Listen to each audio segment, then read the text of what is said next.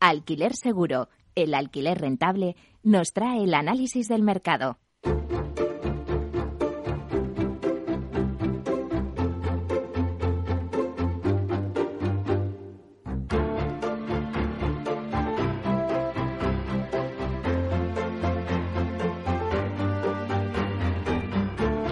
Pues hoy el análisis de mercado lo vamos a centrar en la vivienda de alquiler y para ello tenemos en directo a David Caraballo, que es gerente general de Alquiler Seguro, donde vamos a analizar con él todas las propuestas en materia de alquiler que deberían llevar los partidos políticos de cara a las elecciones municipales y también las generales. También vamos a analizar un poco el mercado, también cómo les va a Alquiler Seguro, así que vamos a darle la bienvenida. Hola David, bienvenido. Muy buenos días Meli y muy buenos días a todos.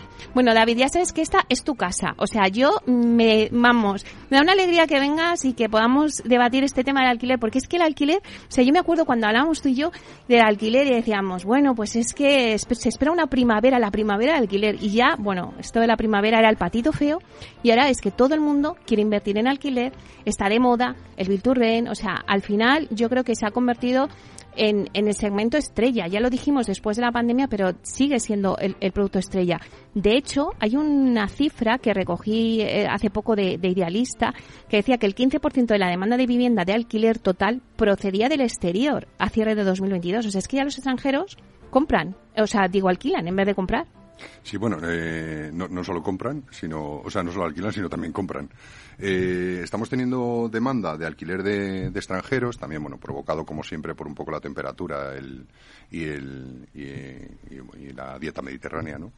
Pero es curioso porque esta gente extranjera está alquilando y alquila vivienda de un nivel medio alto y eh, como pasa mucho tiempo aquí, eh, les apetece invertir, son gente jubilada, son gente que tiene unas jubilaciones eh, bastante fuertes, incluso tienen dinero ahorrado, y están optando por comprar vivienda en las zonas donde vacacionan y ponerlas en alquiler para obtener una rentabilidad.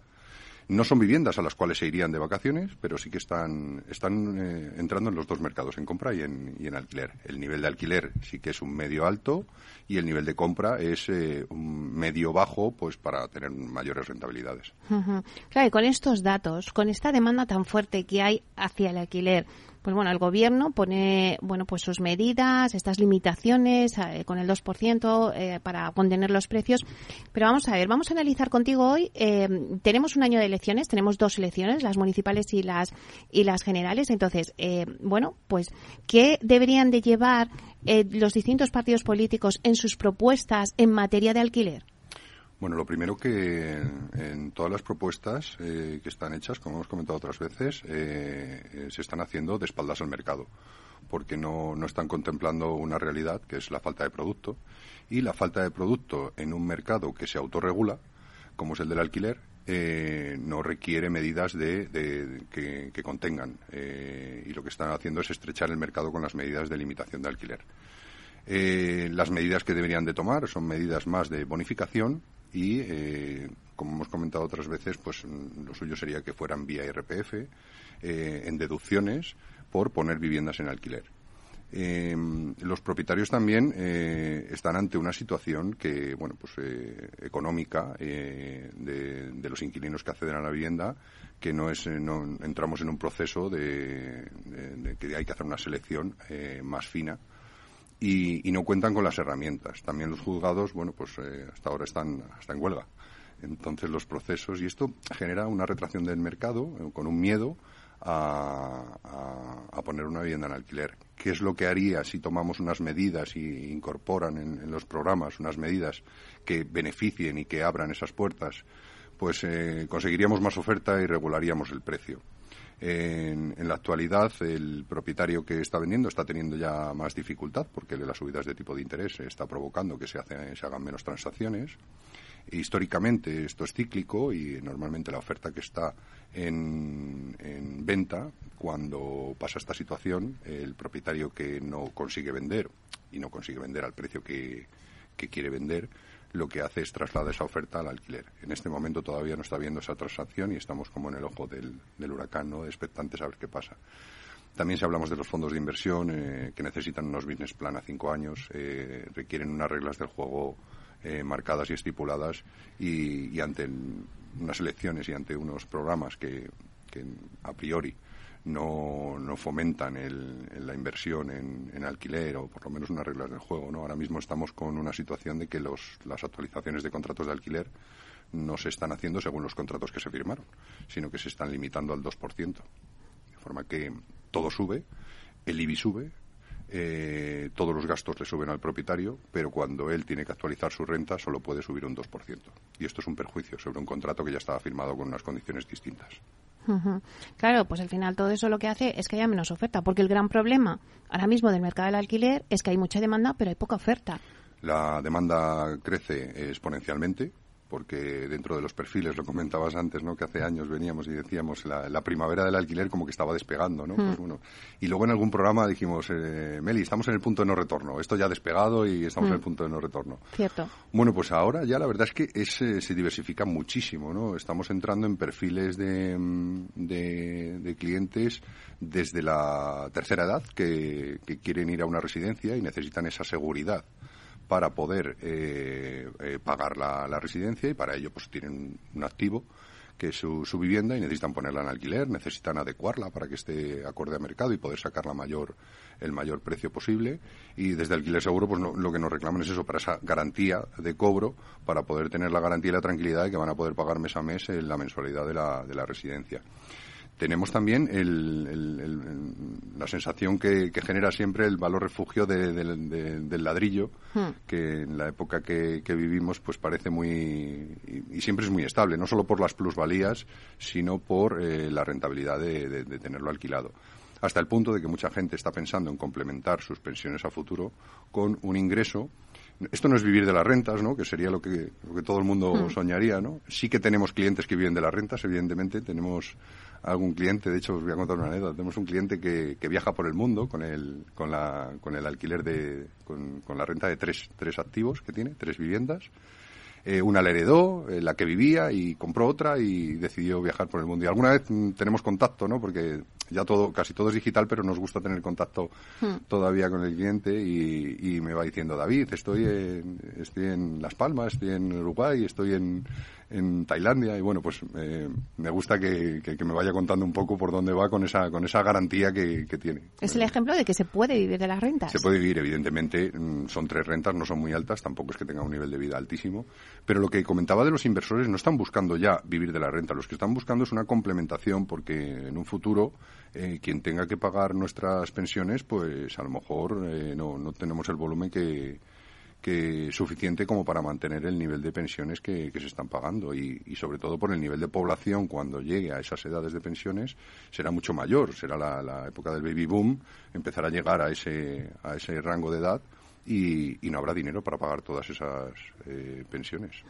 Lo comentábamos antes, David, al final eh, todas las promotoras que en un principio pues se querían centrar en su negocio eh, de venta de viviendas, ¿no? El, negocio Bill to que es el que se dice ahora, pero bueno, poco a poco van entrando todas en el to ¿no? Han visto ahí esa pata de negocio, como antiguamente las promotoras que tenían su pata patrimonial y su pata eh, residencial, pues ahora se está como volviendo ese modelo, ¿no? Entonces todas están entrando en el to Pero claro, ahora el tema de la inflación y de la subida de los tipos de interés ha puesto un poco en alerta a los inversores en to de decir, ojo, que no sé si esto es muy rentable o no. ¿Cómo se está transmitiendo en el mercado?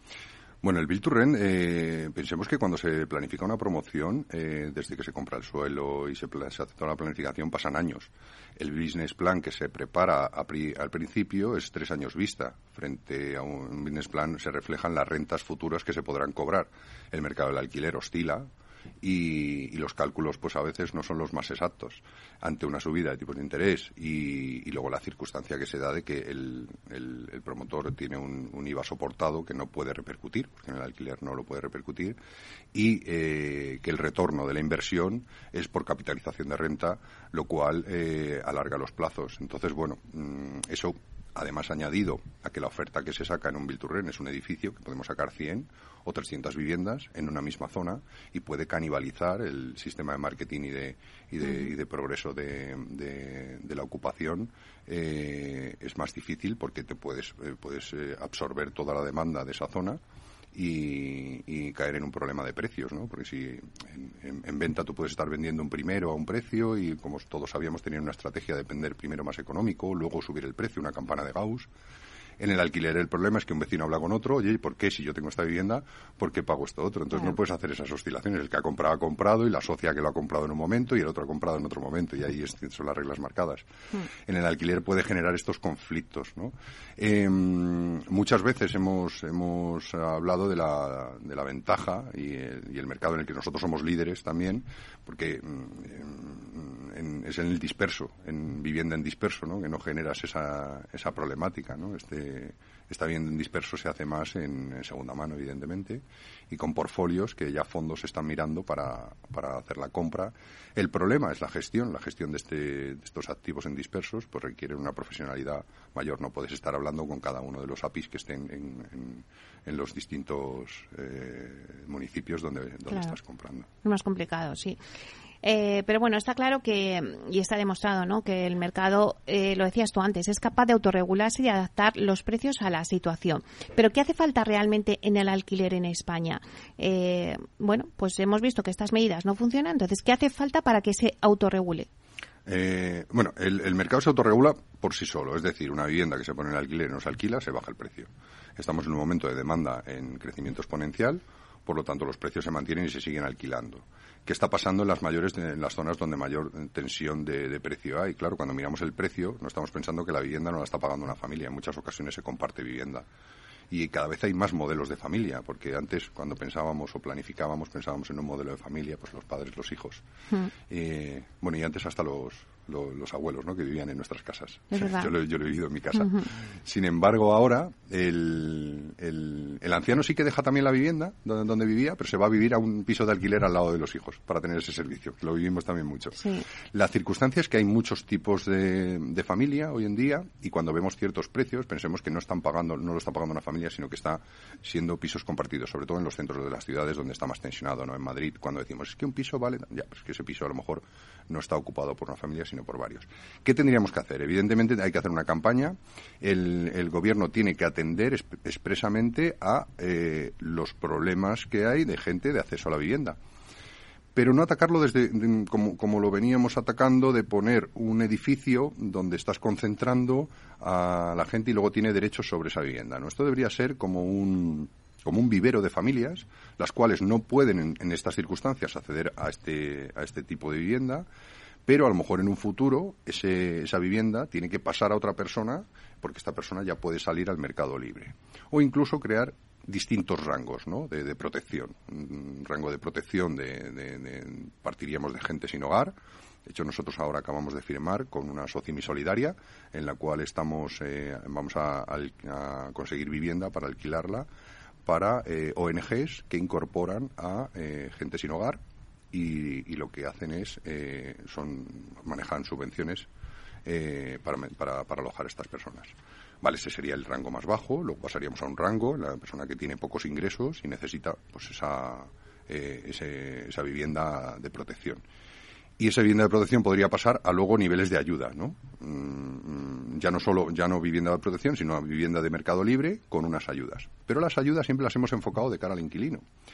Y de cara al inquilino pues es más difícil de controlarlo, realmente. Entonces, si el propietario mm, pudiera recibir, lo primero, una bonificación vía IRPF, vía eh, también con, pues, con una reducción en el IBI. Incluso a lo mejor podríamos hablar de suministros de luz y, gas que, tanto hmm. está ahora oscilando, ¿no? Sí, Y, pero bueno, que esto, como lo paga más el inquilino, tampoco tendría un beneficio directo para él. Sí que es cierto que la vivienda cerrada tiene unos consumos y podría tener bonificación por ahí. Bien, pues este nivel podría ser que la ayuda la recibiera el propietario. Todo propietario que ponga en alquiler una vivienda, pero eh, como la telefonía, no el que viene, también hay que tratar el que está y el que ya está sacando esa oferta y la está manteniendo también debería recibir esa ayuda. De forma que si lo estructuramos sería el trabajo más eh, desde de la persona sin hogar, que evidentemente tiene que tener esas subvenciones y, no pagaría nada eh, porque está saliendo de la calle. El siguiente nivel que sería vivienda protegida, y luego un nivel de vivienda libre con una, con una subvención que la recibe el propietario. Y el propietario, si tiene que poner la vivienda pues, de, 600 euros o de 700 euros y bajarla a 200 porque él recibe la ayuda, está, está complementando lo que no puede llegar el inquilino. Pero viviendas que, que, tengan que cumplir unos requisitos esos inquilinos y esos inquilinos no sea de por vida, no se den las cosas de por vida, que las circunstancias de las familias cambian y gracias a Dios la gente que hoy está mal no será la gente que está mal mañana. Entonces, eh, crear ese mm. vivero de familias sería eh, donde realmente el gobierno. Y no tocar el mercado libre que el mercado libre, como decimos, se autorregula y en cuanto lo tocamos es, es muy miedoso y, se retrae.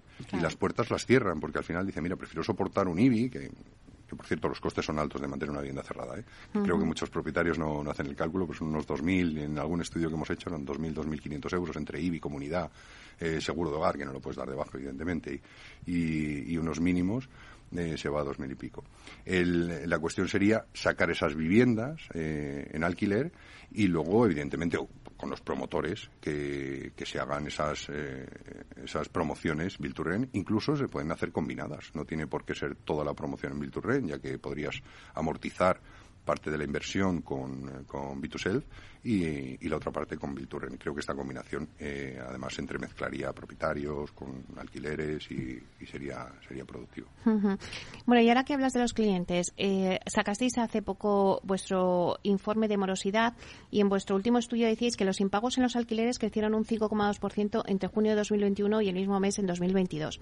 La morosidad está creciendo por los temas que hablábamos de la situación macroeconómica, claro, subida de tipos de interés para los que compran, pero luego también la inflación la subida de la cesta de la compra, los que alquilan al final, todo le sube.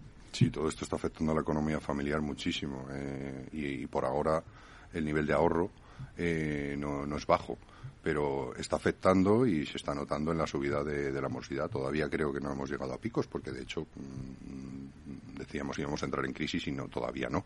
De hecho llevamos diciendo que vamos a entrar en crisis desde desde hace seis meses o un año, creo, que ya se iba diciendo, septiembre, ¿no? Enero, eh, con la mm. cuesta de enero, ¿no? Pero realmente no, no, no, no, no, se ve reflejada en el mercado.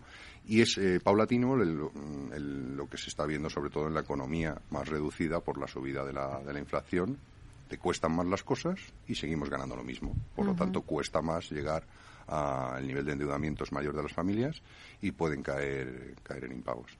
¿Y qué tal os va en alquiler seguro? Cuéntanos, ya que nos quedan unos minutillos para cerrar la entrevista, ¿cómo os va? Pues mira, nosotros ahora mismo estamos eh, eh, con la línea de, la ayuda a esos ancianos para, para ayudarles al acceso a, las residencias, que es una pata importante. Luego con patrimonial, eh, con la línea patrimonial, que estuvimos, de hecho hicimos un programa allí en, directo en, la, en, las oficinas, se está potenciando muchísimo porque, como comentaba, hay mucho interés en tener esa rentabilidad y en y, al fin y al cabo el que compra esta vivienda para, para invertir tiene su trabajo y no eh, puede dedicarse a la gestión eh, profesional de, la explotación para los rendimientos. Entonces necesita una empresa que, le gestione su patrimonio. Luego pensemos que también a, más altos niveles eh, todo el mundo le gusta invertir en ladrillo, ¿no? Todo el mundo tiene dinero le gusta invertir en ladrillo. De hecho, incluso hay negocios que se basan más, son más inmobiliarios que, que de venta de productos, porque con el dinero que van ganando lo van, lo van reinvirtiendo. Es el valor refugio al final, ¿no? Sí, es así. Y luego también es que está muy bien visto porque mm, es una forma de dejar un legado, ¿no? Dejas una rentabilidad y dejas a la familia un, un legado que se vaya transmitiendo de, padres a hijos y, y da, da, mucha tranquilidad. Entonces, sí que la teoría que siempre hemos defendido de compra donde puedes y vive donde quieres, ¿no? Pues a lo mejor en vez de meterte en una hipoteca que vas a estar asfixiado y esos, y esos eh, años son pues 30 35 años que se están dando las hipotecas, que, por cierto es un ratio mayor al, del, tiempo de los matrimonios, ¿no? Los matrimonios duran menos. Creo que es más compromiso comprarse un piso que, casarse. Total. y, bueno, pues la, demanda está subiendo mucho, no solo en el particular, sino ya en, Hablaríamos de patrimonialista, pero también hablamos de gente de a pie que quiere, que quiere tener un pisito y tener una rentabilidad al día de mañana y complementar su, pensión. O sea que la pata patrimonial va eh, viento en popa. ¿Y abrís oficinas también en más sitios? ¿Ahora en Málaga también? Vamos, a abrir en Málaga. De hecho, ayer y antes de ayer estuve en Málaga buscando la, nueva ubicación. Ya tenemos eh, una oficina allí y vamos a abrir en Málaga. Estuve viendo las oficinas que va a montar Google allí, unos 6.000 metros cuadrados, y están apostando. Estuve visitando también el, parque tecnológico y la universidad y la zona que tienen reservada para la Expo, eh, que le llaman Málaga 2020-2027, que es una zona que tiene reservada con metro, con acceso y todo para crear vivienda o para crear estructura para la Expo, a ver si, si, lo consiguen. Y, estuve en un centro donde eh, se confluyen la universidad y las empresas para investigación. Cuando hablamos de investigación todos vemos al, hombre con bata eh, y haciendo con las probetas, ¿no? Pero no, la investigación también pasa por cómo conseguir leads eh, para una empresa de forma digital. Entonces la investigación pasa por muchos, por muchos campos. Y ahí confluyen, estuve viendo unas salas de reuniones donde confluyen la, gente que sale de la universidad con empresas que necesitan investigación, una persona que, necesita desarrollo y, quiere pues esos eruditos que están estudiando y están apostando mucho por el por el por la formación. Y la verdad es que Málaga está va a ser el Silicon Valley de, ¿eh? España y, por eso nosotros queremos queremos apostar allí. Y luego también en Barcelona hemos hecho tres aperturas nuevas y, bueno, y además estamos haciendo el, cambio de imagen de, todas nuestras oficinas, estamos haciendo el restyling. Bueno, es que ya, ¿qué, plazas falta por ocupar? Si estáis en todos sitios, ¿no? Realmente cobertura, damos cobertura nacional. Luego sí que vamos abriendo oficinas estratégicas por la cercanía, que muchas veces un propietario, pero vamos cobertura, damos cobertura nacional, incluso en, Portugal, como sabes que hemos comentado, estamos en, en Lisboa y en Oporto.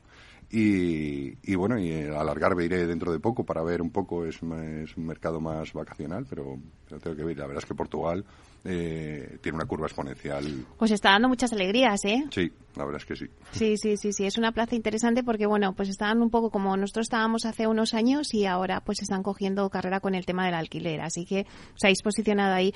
Bueno, pues la verdad es que, David, me encanta charlar contigo. Has hecho un repaso al, al mercado y también a alquiler seguro que os va francamente bien. O sea, habéis cogido este pico y esta ola también de, de la primavera. Ya no, porque ya no hay primavera. O sea, para ya es eh, la plenitud, ¿no? Del alquiler. Así que me alegro muchísimo que, os vaya todo bien y que vengas a, Capital Radio a contárnoslo. Encantado de venir y, como siempre, un placer estar con vosotros. ¿Cuáles son vuestros próximos objetivos? Nuestros próximos objetivos es eh, aumentar la oferta. Conseguir que, el, propietario eh, vea la garantía y la seguridad y se sienta protegido y, aumentar la oferta para que ese inquilino, eh, ese giro al inquilino que estamos viendo para darle servicio, para darle que tenga un buen precio de mercado y, estamos también ampliando los servicios que le damos al inquilino con protección jurídica, con unas áreas privadas para que tenga todo controlado y que tenga un servicio, eh, pues muchas veces las prioridades del propietario eh, no, no, no son tan graves como lo ve un inquilino, entonces estamos haciendo ese ese, ese servicio extra al, inquilino. Claro, esa seguridad ¿no? que quiere el, el, propietario de que al final pues cobre su renta pues cada cinco de cada mes y que tenga esa seguridad. Bueno, pues a todos los que nos estén escuchando ya saben dónde tienen que acudir, Alquiler Seguro. Muchísimas gracias, David Caraballo, gerente general de Alquiler Seguro. Un placer, como siempre, tenerte aquí. Muchas gracias. Hasta pronto.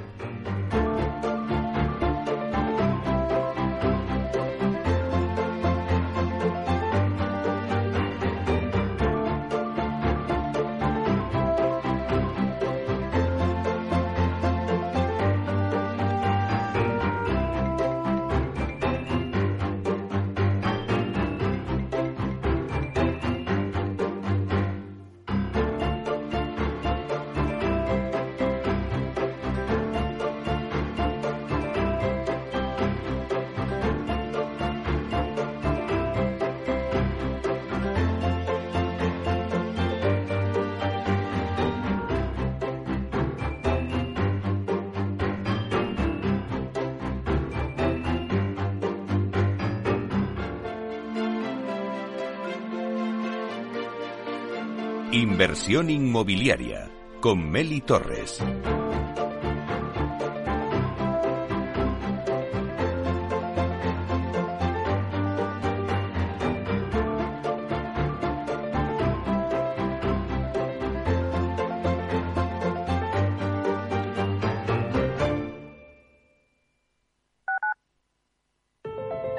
Más del 35% del emprendimiento en la Comunidad de Madrid está liderado por mujeres pero podrían ser muchas más. Arrancar mi proyecto con el apoyo de la Comunidad de Madrid ha sido fundamental. Hemos trabajado para conseguirlo y crecer juntas. Comunidad de Madrid. Gráficas Naciones. Más de 50 años de experiencia en el sector de las artes gráficas. Apostamos por la última tecnología tanto en impresión offset como en digital y gran formato. Realizamos todo tipo de impresión. Tarjetas de visita, folletos, libros, vinilos, decoración y montaje de stands. Más información en el 91 629 2145 o en gráficasnaciones.es. Nos gusta que las personas tengan opinión propia. Quienes aquí hablan también expresan su propia opinión. No representan la opinión de Capital Radio.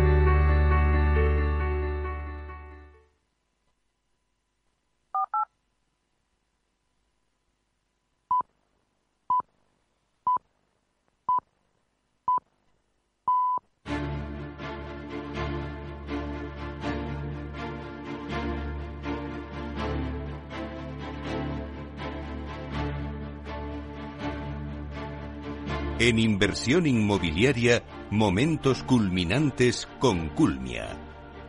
Cada persona es un camino, una experiencia y un destino. Conociendo el destino es la mejor manera de empezar el camino. Culmia es la historia de miles de personas que han llegado a su destino, su hogar. Culmia te acompañará en un camino lleno de momentos culminantes que se producen en la compra de una vivienda junto a expertos del sector, Culmia dará respuesta a todas las incertidumbres y ayudará a culminar con éxito el destino, la compra de una vivienda.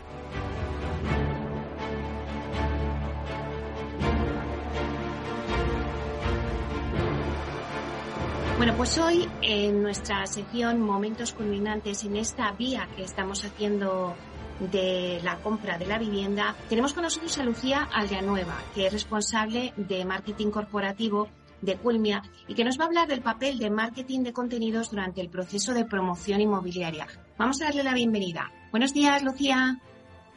Buenos días, Meli. Encantada de estar contigo. Bueno, Lucía, en el programa anterior repasamos con Elena González la firma del contrato una vez que el cliente ya ha firmado el contrato y se inicia un periodo de obras en el que debe esperar para entrar a vivir a su hogar, pues es un tiempo de espera que en ocasiones pues parece ser largo, ¿no? Y en el que pueden surgir momentos de desinformación, incertidumbre. Bueno, ¿qué hacéis vosotros para solventar esta situación en este periodo de, de espera hasta que ya puedes recibir tu vivienda? Pues como indicas, Meli, es un periodo de espera largo en el que nosotros desde marketing eh, reforzamos ese acompañamiento con nuestra estrategia de contenidos, donde aportamos la información necesaria en las diferentes fases del proceso de compra. Con esta estrategia de contenidos, nuestro objetivo es aportar al cliente valor y guiarle hasta su nuevo hogar, que se sienta acompañado en todo momento y no sienta que está solo en esta fase del proceso. Porque para nosotros es primordial que se sientan informados de todo y cada uno de los pasos que vamos dando con ellos hasta su vivienda. Por ejemplo, eh, desde un avance de obras, eh, las condiciones de financiación, la visita al piso piloto, un vídeo de la vivienda, conocer la memoria de calidades. En definitiva, que sean conocedores de los hitos que se van produciendo y aportarles información valiosa para su nuevo hogar. Y todas estas acciones las englobamos dentro del marketing de contenidos, que es lo que te iré contando a lo largo de este programa. Claro, es verdad. Eh, Lucía, hablamos mucho del marketing, pero ahora nos has hablado del marketing de contenidos. ¿Qué es y cómo lo trabajáis con vuestros clientes y potenciales clientes también? Pues el marketing de contenidos es, en la estrategia de una promotora inmobiliaria, es importante porque ayuda a conectar en el mejor momento y con el contenido más adecuado. Es verdad que gracias al marketing de contenidos logramos conocer muy bien a nuestro cliente, interactuar y nutrirle de información útil y relevante. Nos ayuda, por así decirlo, a ofrecer al cliente más información durante el proceso de compra y crear vínculos más fuertes de confianza acompañándole durante todo el camino. Bueno, vamos a explicarlo mejor con ejemplos, ¿no? ¿Qué acciones de marketing de contenidos lleváis a cabo para llegar a los clientes? Pues principalmente eh, marketing Automation, que nos ayuda a conectar, personalizar y agilizar la información que queremos hacer llegar a nuestro cliente. En nuestro caso, tenemos una estrategia muy definida detectando los puntos de contacto del proceso de compra. Nuestro principal objetivo con Marketing Automation es que el cliente se sienta escuchado e informado y te preguntarás que cómo lo hacemos. El marketing automation lo que hacemos es eh, establecer una estrategia de automatizada de difusión de contenidos, que no solo sean carácter informativo sobre su vivienda, sino que resulten atractivos y de interés durante esta etapa de su vida. Claro, entonces, ¿qué tipos de contenidos enviáis a vuestros clientes? Establecemos puntos de contactos, como te comentaba, y determinamos qué comunicar en cada momento. Por ejemplo, desde una bienvenida a documentos legales y comerciales, información sobre la promoción, el inicio de obras, el avance, donde trabajamos con realidad virtual para poder visitar la vivienda, interactuar con ella y poder hacer un home tour. El configurador para elegir los acabados de materiales y otras opciones de construcción. Reportajes multimedia o con dron, donde poder ver cómo evoluciona la obra y también vídeos de las promociones o reportaje de fotos de cómo avanza la vivienda además de todo este tipo de contenido relativo a la vivienda, les ampliamos información relacionada con la compra de su nuevo hogar para facilitarles todo al máximo. Por ejemplo, generamos un plan de contenidos en nuestro blog relacionados con innovación, sostenibilidad, estilo de vida o actualidades del sector. En este punto, establecemos una labor educativa y de guía con el fin de facilitar el proceso de compra. Para nosotros es muy importante generar contenidos útiles, interesantes y con un valor añadido. Y esto es vital en nuestra estrategia. No basta con un artículo del blog, vamos más allá y creamos podcasts y guías adaptadas a las diferentes fases del proceso de compra. Por ejemplo, nuestra guía para comprar una casa, cómo hacer una mudanza, cómo ahorrar o nuestra guía de interiorismo. Tenemos también calculadoras que permiten calcular la hipoteca o el ahorro energético. Y también tenemos un diccionario de términos llamado Culmia Academy o vídeos en nuestro canal de YouTube que ayudan a entender bien los términos que puedan resultar complejos. También dentro de nuestra estrategia de contenidos tenemos que hablar de social media, donde tenemos presencia en Facebook, Twitter, Instagram, TikTok, LinkedIn, YouTube, Spotify y basamos una, nuestra estrategia en cómo encontrar una casa, donde hablamos de nuestras viviendas y sus bondades, cómo mejorar nuestra casa con tips, consejos o cómo disfrutarla. Tenemos presente que todos tenemos un hogar y no debemos centrarnos solo en personas que busquen uno nuevo, porque ¿quién va a seguir a una promotora inmobiliaria si solo habla de cómo encontrar un nuevo hogar? Por eso debemos aportar contenidos relacionados al concepto hogar para llegar a todos nuestros públicos. Y son todos estos contenidos sobre los, sobre todo los de cómo mejorar tu casa con tips y consejos o cómo disfrutarla, los que nos ayudan a nutrir muchos puntos de contacto en la estrategia de automation que acabamos de hablar. Nuestras redes sociales son canales bidireccionales donde publicamos información de cuña, pero también escuchamos a nuestros clientes para ofrecerles lo que necesiten. Claro, y después de todo lo que nos estás contando, Lucía, ¿Qué ventajas o beneficios nos aporta trabajar todos estos detalles? Pues eh, debemos entender el marketing de contenidos como una ventaja para crear comunidad y ayudar a nuestros clientes a encontrar lo que están buscando o anticiparse a lo que van a ir necesitando durante todo el proceso de compra para facilitárselo. Conocer a nuestro cliente, sus necesidades, inquietudes, intereses y la respuesta que espera de nosotros el marketing de contenidos no invade, el marketing de contenidos cautiva. Ofrecemos información de relevancia y que necesita el cliente. Esto nos ayuda a conectar y crear poco a poco un vínculo de confianza. Y en el, caso de Marketing Automation, ofrecerle información de forma personalizada y ágil. Y por último, todas estas acciones que estoy contando nos van a arrojar datos para poder aplicarlos a otras estrategias y llegar a nuestro cliente por otros canales. Muchas gracias por estar aquí, Lucía. Muchas gracias, Meli, a ti por invitarme.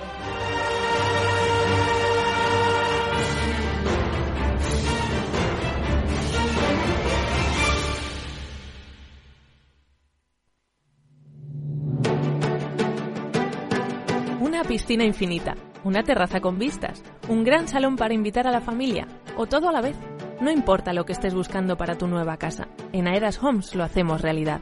Entra en aedashomes.com y sal de la fila de los que sueñan. Aedas Homes, tu casa, por fin.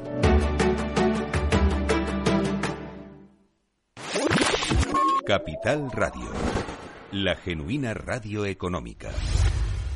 Siente la economía.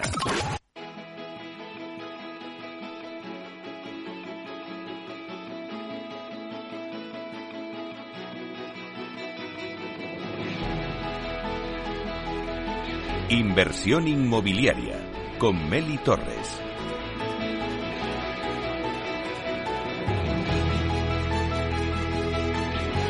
Bueno, pues hoy la entrevista de la semana se la vamos a dedicar a Vía Célere. Y es que esta promotora cerró 2022 con un beneficio de 68 millones de euros, lo que supone un crecimiento del 10% respecto a un año antes. Se trata del mejor resultado de la promotora hasta la fecha, que logró superar la previsión de entrega fijada para el año, alcanzando las 1.781 viviendas, récord histórico en el agregado de los últimos cuatro años, con 6.893 unidades. Bueno, pues hoy hablamos en directo con José Ignacio Morales, que es consejero delegado de Vía Celere. Vamos a darle la bienvenida. Buenos días, Nacho. Muy buenos días, Meli. Encantado de volver a estar contigo. Bueno, para mí es un placer, pero además es que esta vez te tengo que dar la enhorabuena. Oye, ¿qué se siente al conseguir estos resultados en un contexto, bueno, pues macroeconómico complicado? Sí, yo diría que, que mm, eh, el, el, equipo completo de Viacer está muy contento de los resultados que hemos, que hemos alcanzado. Son, como tú decías antes, los resultados más altos en la historia de la compañía y por tanto es un motivo de orgullo. Pero bueno, eh, lo, lo, mejor está por venir, ¿eh? no nos quedamos ahí. Claro que sí. Bueno, cuéntanos un poquito, vamos a, a desgranar esos resultados, ¿no? Porque, bueno, pues a día de hoy eh, contáis con una cartera importante en, en. Sí, totalmente. O sea, yo creo que uno de los temas más importantes no es solo ver digamos, los resultados al final cuando las compañías publicamos son, son uh, digamos, eh, la, foto de lo que ha ocurrido en el pasado, ¿no? Pero yo creo que más importante que fijarse en el pasado también, como tú bien apuntas, es, es ver cuáles son las perspectivas a futuro, ¿no?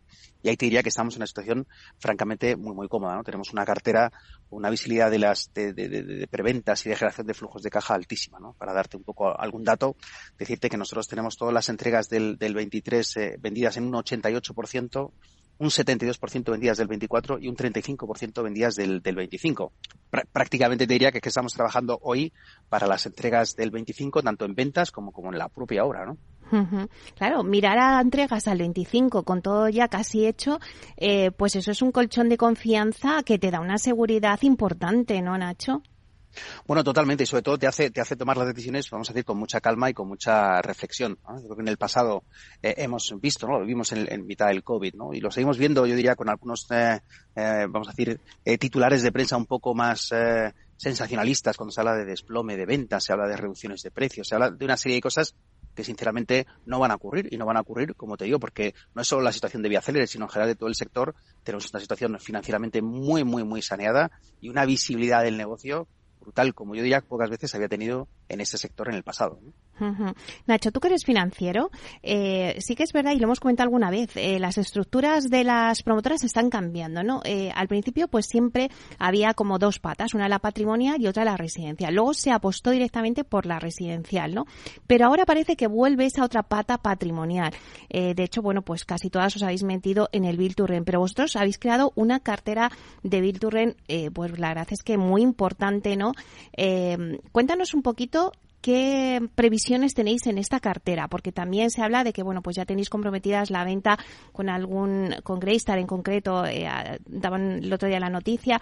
Bueno, ¿qué pasa con el Vinturren? Bueno, fíjate, contestando un poco la primera parte de, tu pregunta, te diría, eh, o sea, el Bilturen es un negocio fantástico para las promotoras, es un negocio que responde a una necesidad social, que es la de la de la vivienda en alquiler, y por tanto, yo diría que todas las eh, promotoras que tenemos eh, banco de suelo de cierto tamaño, que nos podemos permitir, yo diría, el lujo de poder tener esos dos negocios conviviendo en paralelo, el Bill to Sell tradicional, la promoción para la venta, con el negocio del, del, de, la, de la promoción para el alquiler, para nosotros claramente eh, no, no, es una moda, es, es yo una línea de negocio que está aquí para quedarse. ¿no? Eh, fíjate, nosotros nunca hemos tenido la visión de que fuéramos a ser patrimonialistas. Nosotros siempre hemos dicho, oye, yo creo que lo mejor que podemos hacer con esa cartera Bilturen que tenemos es, es despedir, estudiarla muy bien, eh, elegir muy bien las ubicaciones como, como creemos que hemos hecho y construir una cartera de mucha calidad. Y a partir de ahí dijimos, oye, ¿cuál es la mejor estrategia para vender esa, esa, esa cartera? Porque nunca, como te decía, hemos tenido la visión esa de ser patrimonialistas. ¿no? Pensamos que lo mejor era, eh, del punto de vista de nuestros retornos, era eh, solicitar esos permisos de obra, obtenerlos, arrancar la construcción y cuando la construcción estuviera muy avanzada, eh, nosotros pensamos que era el momento adecuado para empezar esas, a iniciar esas conversaciones, ¿no? Y eso es exactamente lo que hemos hecho, ¿eh? seguir con ese plan. Nosotros nunca, Meli, hemos pensado que en un mismo balance pueden convivir digamos, la actividad eh, promotora y la actividad patrimonialista a largo plazo. ¿no? Por eso la mayor parte de las promotoras nos hemos decantado por, por hacer proyectos Build to Rent bien de forma individual para inversores o bien, vamos a decir, en modo cartera. Nosotros hemos combinado esas dos estrategias, ¿no?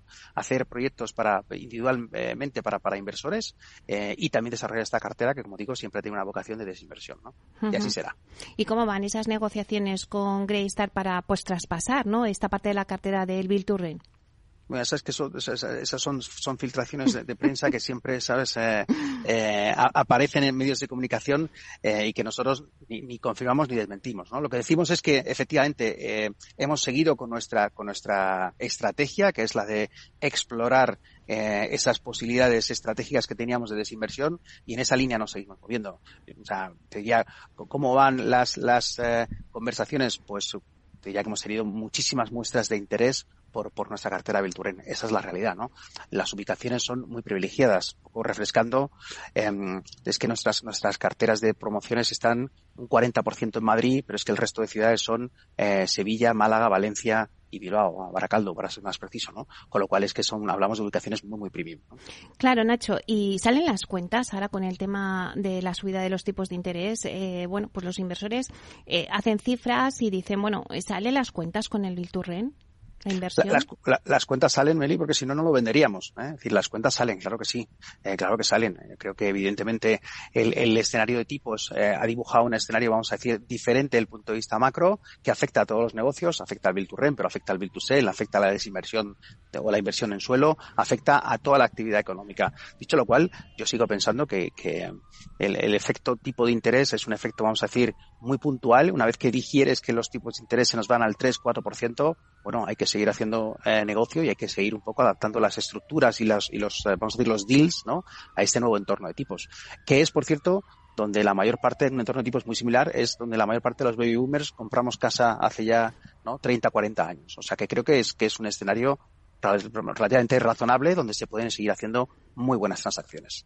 Bueno, antes lo decías, Nacho, claro, para poder eh, destinar parte al Bill pues tenéis un banco de suelo importante. Es que vosotros tenéis la mayor cartera de suelo. Yo no sé si, bueno, pues al final siempre hay que seguir eh, comprando suelo para, para esa cartera. Eh, bueno, sois propietarios de un proyecto urbanístico súper importante en Madrid. habéis comprado suelo en los berrocales. Eh, además, habéis adquirido pues suelos en, los cerros, en Pozo o sea, estáis muy posicionados en Madrid, como me decías antes, pero ¿hay oportunidades de suelo? Hay, sigue habiendo magníficas oportunidades de suelo, Meli. Eh, con el suelo, eh, yo diría que, es, que eh, volvemos un poco al debate donde hemos estado muchas veces comentando, ¿no? Que es, es que hay un cuello de botella brutal, ¿no? Em, ¿Por qué? Pues porque las promotoras hemos entregado mucha vivienda en los últimos años y lo que no se ha podido hacer es generar suelo a la velocidad a la que nosotros hemos ido consumiendo el suelo, ¿no? Poniéndolo en términos de, velocidad de entrada y velocidad de salida. ¿Hay oportunidades de suelo? Sí, lo que ocurre que es un suelo que hay que trabajárselo mucho. mucho suelo, eh, todos los que has mencionado tú, eh, Berrocales, Cerros, eh, Coslada, eh, Pozuelo, son ámbitos donde hay suelo estratégico. Así es que nosotros nos referimos al suelo estratégico aquel que tiene todavía yo diría, trámites urbanísticos pendientes de, solucionar no hay incertidumbre sobre que ese suelo acabará siendo finalista, hay mucha incertidumbre sobre, yo diría, los tiempos en, los que ese suelo se puede convertir de estratégico a finalista. La realidad es que eh, nos centramos en Madrid, por, yo diría, por dos razones. Primero, porque hemos tenido un apoyo brutal, vamos a decir, a nivel eh, comunidad, a nivel ayuntamiento, para empujar estos suelos en los últimos eh, cuatro años. Ha sido increíble todo lo que se ha corrido en términos de urbanismo en ámbitos que estaban relativamente parados, vamos a decir, históricamente, eso por un lado, y por otro lado, la realidad es que el, digamos que son suelos de muchísima eh, calidad donde la demanda sigue estando ahí. ¿no? Madrid tiene un problema un problema que para nosotros es evidentemente una oportunidad, que es que es de, pura demografía, ¿no? Madrid tiene incrementos de población netos de unas 65.000 personas al año, cuando nosotros no estamos siendo capaces de poner más de 8.000, 10.000 viviendas al año en Madrid, ¿no? Eso te hace, eh, te genera un desequilibrio al que tenemos que dar respuesta desde el punto de vista del sector inmobiliario, especialmente al residencial. Nacho, desde luego la estrategia que habéis seguido en el 2022, pues eh, os ha funcionado, eh, bueno, pues los resultados hablan, ¿no? Pero ¿cuál es vuestra estrategia de negocio para el 2023? ¿Por dónde van a ir las líneas? ¿Dónde vais a poner el foco? ¿Vais a crear nuevas líneas de negocio? ¿Qué vais a hacer?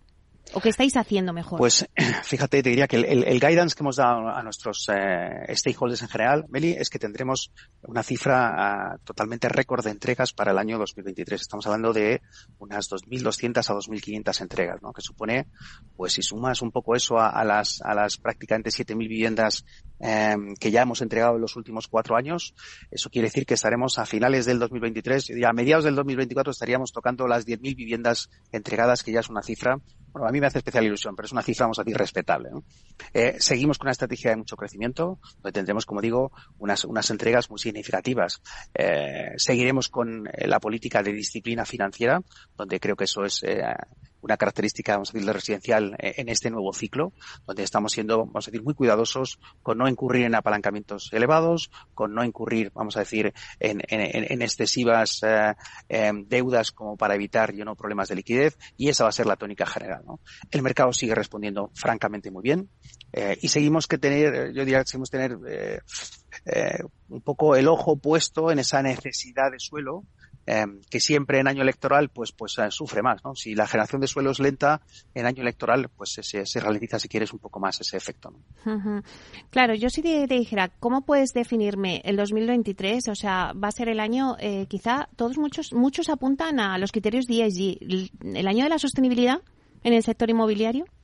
Bueno, fíjate, yo, yo, creo que no, Meli, porque creo que ya venía siendo, ¿eh? en el sentido de que ESG para nosotros no es un tema de, no, no es un esfuerzo que creamos se pueda eh, abrazar en un ejercicio económico completo, ¿no? Esto es un, el ESG para mí es un tema puro y duro de compromiso, ¿no? Y, y digamos que es verdad que el inmobiliario había estado siempre muy centrado en la parte más environmental, en la parte más ambiental históricamente, pero yo creo que hay que seguir avanzando en la parte social, que a mí me hace especial ilusión de decirte, y en la parte de gobernanza, ¿no? Que es un poco eh, generar compañías que tengan un sistema de gobierno corporativo muy fuerte, muy robusto, que eso ayudará a que you know, sean, sean capaces de, de, de, de, afrontar, vamos a decir, cualquier escenario de, de, de, de ciclo económico, de, ciclo eh, inmobiliario que se pueda producir en el futuro. Claro, antes lo decías, Nacho, eh, toca año de elecciones, dos elecciones, sí. las municipales sí. y las generales, entonces, bueno, separa un poco todo, ¿no? También es verdad. Pero ¿en qué se tiene que trabajar eh, en este año, en este sector inmobiliario, ¿no? Lo hemos dicho muchas veces, pues el tema de la seguridad jurídica, eh, tender la mano a la administración pública, toda la gestión del urbanismo, ¿en qué hay que trabajar? Bueno, yo, diría que, si te tengo que establecer una prioridad, Meli, en generar estabilidad. Para mí es lo más importante. ¿no? Un año de elecciones es un año muy peligroso eh, porque eh, se lanzan, digamos, vamos a decir, eh, mensajes políticos que restan tranquilidad y estabilidad al sector. ¿no? O sea, no es, no es nada positivo escuchar cómo eh, digamos, desde algunos partidos políticos se lanzan eh, mensajes como que se va a limitar la compra de vivienda para terceros y, más en zonas geográficas donde el porcentaje de compra de vivienda por parte de extranjeros es, es, es, es, abrumador. Hablamos de más de una de cada cuatro viviendas eh, ya se venden hoy a extranjeros, por ejemplo, en, en, en, eh, Baleares o, por ejemplo, en la Costa del Sol. O sea, limitar eso es un error garrafal, es un error garrafal. Como lo es también no centrarse en tanto en la vivienda, vamos a decir, en propiedad como en la vivienda en alquiler, en aumentar la oferta. Todo lo que son medidas de limitar precios, todo lo que son medidas de, de poner sobre regulación, todo lo que sean medidas sancionadoras, ya está aprobado en todos los sitios donde se ha aprobado en el mundo, que no son medidas que no funcionan. Lo que funciona es trabajar en la oferta. Y la administración lo tiene muy fácil, porque el suelo, que es el punto de partida de toda esa cadena de suministro que acaba en una vivienda construida, bien sea para venta, bien para alquiler, es, es la administración la que regula ese grifo de apertura de más suelo en oferta, menos suelo en oferta cuanto más suelo en oferta haya, cuanto más suelo disponible haya, más fácil será a las familias, a los jóvenes, a los parados, a los jubilados acceder a la vivienda, que es una necesidad en la que todos, digamos, estamos convencidos que hay que trabajar y hay que trabajar duro. Bueno, Nacho, cuando yo anuncio eh, en el programa que tengo la entrevista de la semana con el CEO de Vía Acelere, muchas preguntas me hacen, ¿no? Y es que siempre, eh, bueno, pues la gente quiere saber, pues el tema de la subida de precios o si habrá bajadas ¿Y qué va a pasar con los tipos de interés? Bueno, pues ya que estamos con un experto, a ver, cuéntanos un poco, para dar una tranquilidad a nuestros oyentes, eh, pues que muchos dicen, oye, no sé si es buen momento para comprar una vivienda, van a subir los precios, van a bajar. ¿Qué va a pasar con los sí. tipos? Fíjate, yo no me definiría, me un experto en nada en esta vida, ¿eh?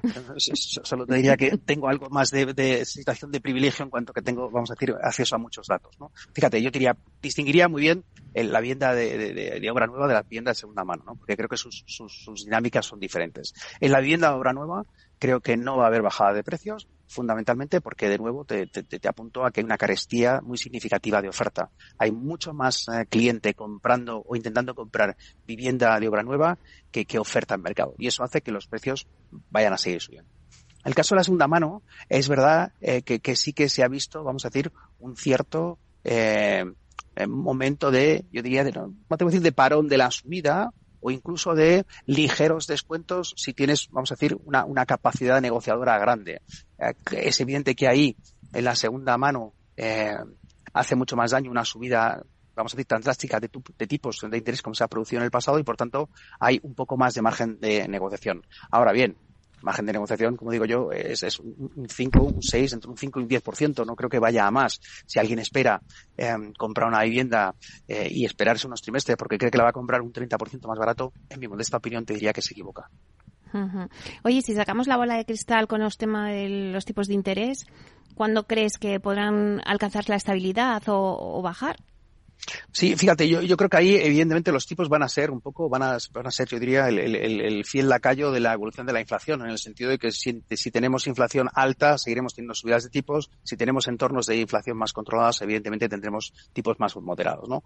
Es verdad que los primeros síntomas de eh, contención de la inflación ya están ahí, el efecto comparativa también nos va a ayudar, por tanto yo no creo que vayamos a ver un escenario de subidas muchísimo más agresivas eh, de las que hemos visto hasta ahora. ¿no? Yo creo que algo subirán, evidentemente, los tipos a lo largo del 23 y incluso algo pueden llegar a subir en los primeros eh, dos trimestres del 24, pero allá a punto, yo creo, a un, escenario de, de, cierta estabilización de los tipos de interés. ¿no? Aquí no hay que olvidar que los tipos de interés no solo a decir, perjudican la capacidad de compra de las familias, sino los tipos de interés también marcan un poco el coste de la deuda pública. Y ahí hay un problema, ¿no? Mientras que eh, si miras un poco los últimos 20 años eh, cómo ha evolucionado el, apalancamiento, el endeudamiento de todos los diferentes agentes económicos, yo creo que hay alguien que no ha hecho los deberes, ¿no? Eh, miras las familias, todos nos hemos abrochado el cinturón, claramente hemos reducido el endeudamiento en los últimos 20 años en esa foto ¿no? del, del, del, del 2000 versus el, el 2000, eh, vamos a decir 23, ¿no?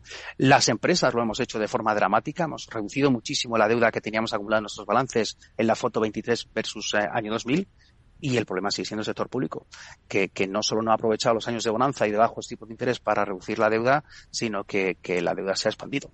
Es verdad que hemos tenido un, una, vamos a decir, un, eh, efecto extraordinario brutal, como ha sido el tema de la pandemia, pero una vez superado ese efecto, lo que tenemos que hacer todos, desde el servicio, vamos, de, de la, de teoría del sector público es también contribuir un poco a la estabilidad, a la estabilidad del sistema financiero eh, acotando un poco más esa capacidad de endeudar. Ahora hay que aprovechar que la recaudación de impuestos está en máximo histórico para, para, para recuperar ese déficit y desde luego para recuperar niveles de deuda más, más sanos y sobre todo que comprometan menos la evolución de las generaciones futuras. ¿no? Nos damos cuenta que la deuda es una losa que dejamos para nuestros jóvenes, para nuestros hijos, para nuestros nietos y eso es algo sobre el que hay que actuar y pensar con muchísima responsabilidad. Pues muchísimas gracias, eh, Nacho. Un placer estar contigo, CEO de Vía Celere. Hasta pronto, un placer. Muchas gracias, Peli. El placer es mío. Al mal tiempo, mala helada. El cambio climático lo ha cambiado todo y los riesgos son más y más imprevistos, como las lluvias, las heladas o el pedrisco. Por eso necesitas un buen seguro agrario que garantice tu tranquilidad. Y ahora es el momento de contratar tu seguro de frutales. Agroseguro. Trabaja sobre seguro. Capital Radio 103.2 ¿Tienes experiencia laboral pero no tienes un título oficial que la reconozca? Ahora puedes acreditarla y mejorar tus posibilidades de empleo y promoción laboral. Inscríbete en el procedimiento de reconocimiento de las competencias profesionales de la Comunidad de Madrid. Infórmate en comunidad.madrid o llamando al 012. Tu trabajo se merece un título. Campaña financiada por el Ministerio de Educación y Formación Profesional y por la Unión Europea Next Generation. Comunidad de Madrid. Disfruta de la mejor cocina gallega en Montes de Galicia. Todo un clásico moderno en el barrio de Salamanca. Disfruta de la variada dieta atlántica, de las mejores carnes y pescados tratados con respeto y transparencia y regados con una de las mejores bodegas de la zona. En grupo, en familia o en pareja, Montes de Galicia te ofrece el espacio perfecto en cada ocasión. Mesa y Descanso es el programa donde Mar Romero te acerca cada fin de semana los mejores productos, te invita a disfrutar de los buenos vinos de cada denominación de origen y a conocer restaurantes y lugares de ocio con un encanto especial.